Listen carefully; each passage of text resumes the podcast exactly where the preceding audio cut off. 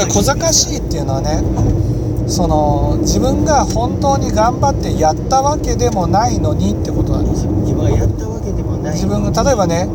そのおプーチンさんのことをねは世の中の人たちはみんな悪いって言うじゃないですか。い。はあんなひどい男はないと。あんな極悪人はないと。だけどねその自分自身がプーチンさんと同じような人生を生きてねプーチンさんと同じような心になってそれでも悪いことをしないっていうふうに思えるんだったらいいですよ。ね、自分がその体にかけてねその本当に悪をしないように努力したわけでもなく自分が善に励んだわけでもなくただ、ね、相手が悪いからっていうところでね正しいところに立って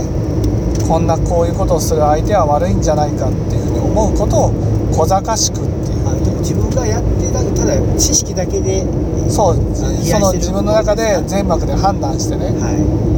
自分がそれを例えばねその靴を家に帰ったら靴は揃えてなかったと。いはい。ね。それに対して靴を揃えないのは悪いじゃないかと。こういうふうに思うでもね自分が本当に靴を揃えることが正しいって思うならね人のことを靴揃えないのが悪いじゃないかって思う前にね自分が揃えたらいいじゃん。は自分が揃えてね一生懸命揃えてみていやーなかなかね靴をきれいに揃えることはできないなと揃え続けることはできないなってなったらね靴を揃えない人の気持ちってわかるじゃないですか。い。はそしたらね靴を揃えない気持ちもわかるからねその添えたくない気持ちもわかるよなってなってそんなに責めれなくなるんですよ。